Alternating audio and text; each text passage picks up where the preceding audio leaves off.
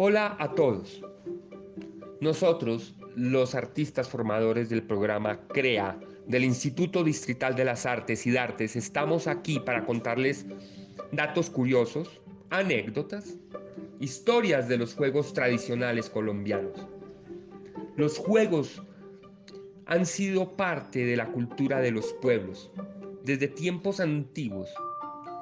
Ponían a todos los niños y niñas del barrio, de la cuadra o del pueblo a jugar juntos, a divertirse de maneras siempre frescas, diferentes, diversas.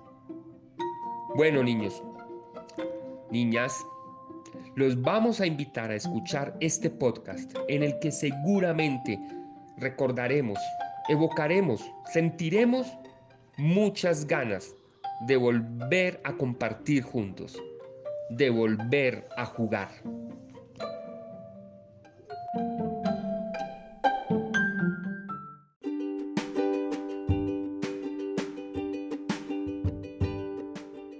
Hola, ¿cómo están? Mi nombre es Cristian Argüello, soy realizador audiovisual y artista formador de audiovisuales del programa CREA.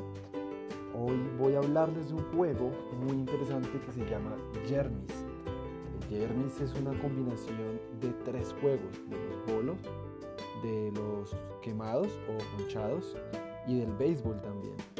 Este juego eh, se, juega en Colombia desde hace más de 200 años, desde 1810. Eh, fue y es todavía muy popular para jugar en los parques, en los espacios abiertos, porque exige moverse bastante. ¿En qué consiste el Yermis? El Yermis consiste en crear dos equipos. Uno de los equipos pone ese equipo y el otro equipo huye. es la parte básica. Sin embargo, la cosa se pone más compleja. Esa es la parte de ponchados.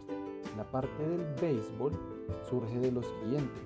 Cuando vamos a empezar a jugar, lo que se hace es que uno de los equipos el que va a ponchar eh, trata de tumbar una pila, ¿sí? una pila de tapas de gaseosa, generalmente tapas metálicas, con la pelota. Una vez esta pelota eh, tumba las tapas, los jugadores que van a huir, los que van a ser ponchados, salen corriendo y su reto es poder armar la torre de nuevo antes de ser ponchados un juego que es bastante divertido porque además de que tienes que huir, eh, también tienes el reto de, tener la precisión y la inteligencia de poder acercarte a, las, a la pila de tapas para poder armarla de nuevo. Eh, igualmente, cuando tú estás huyendo, puedes utilizar palos para poder devolver la pelota, devolver el ataque de las personas que te van a ponchar. Cuando yo era pequeño, este juego era muy entretenido porque yo vivía en un conjunto cerrado y estaba lleno de recovecos en los que uno podía esconderse, pero después de un tiempo de que tú te escondías ya tenías que en verdad empezar a pensar cómo podías eh, acercarte al lugar en donde estaban las tapas y hacer la pila, O sea, es decir, era un juego que exigía mucho. Y lo curioso era que a veces duraba tanto el juego que a la final terminábamos diciendo que cambiáramos los roles porque, o sea, que pasáramos los ponchados a ser ponchadores porque pues era muy extenso.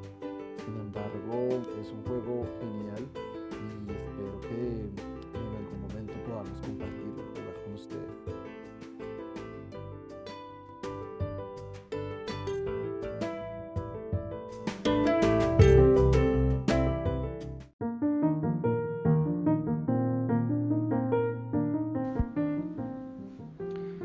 Hola, me llamo David Rincón, soy artista formador del área de audiovisuales y hoy voy a hablarles de un juego muy antiguo que se originó acá en Colombia en la época de los noventas.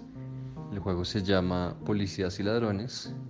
Yo lo jugaba cuando tenía 6 años con mis amigos y mis hermanas en el barrio. El juego consistía en lo siguiente. Armábamos un grupo grande de todos los niños que queríamos jugar y los dividíamos en dos. Unos iban a ser los policías y los otros los ladrones.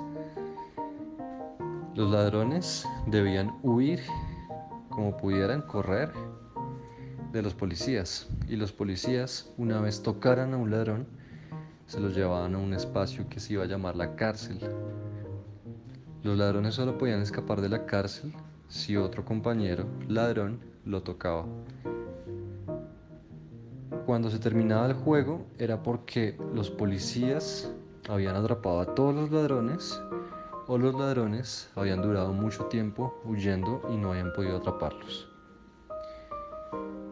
Después de que se terminara el juego, se podía hacer una segunda ronda en la que los policías pasaban a ser ladrones y los ladrones pasaban a ser policías. Recuerdo que ese juego lo jugábamos bastante y una vez, cuando tenía 6, 7, 8 años más o menos,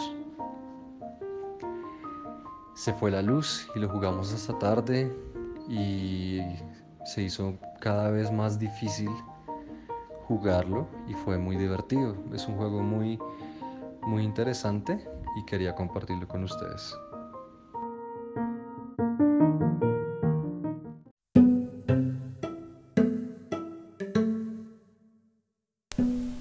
Hola, mi nombre es Alejandro Prieto, formador de creación literaria. Te rodeo, te rodeo, cuento un bosque y ya no me ves. ¿Qué es?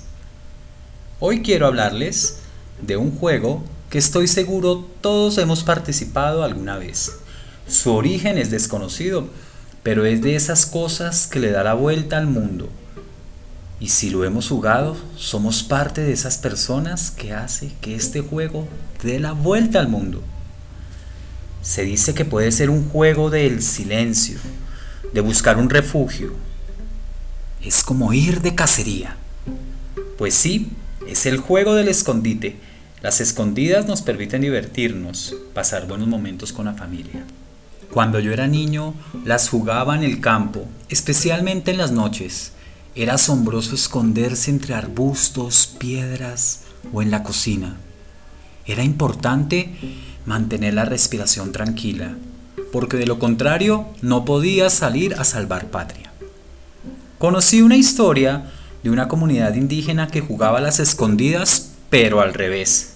Se reunía toda la familia, cantaban un pequeño arrullo, mientras tanto un niño se escondía. Y cuando pasaba el canto, en silencio todos salían a buscar al niño. Si el niño se sentía que estaba encerrado, podía salir a correr hasta que lo atrapaban. Así pasaban tardes muy bonitas y acompañadas de historias y cantos.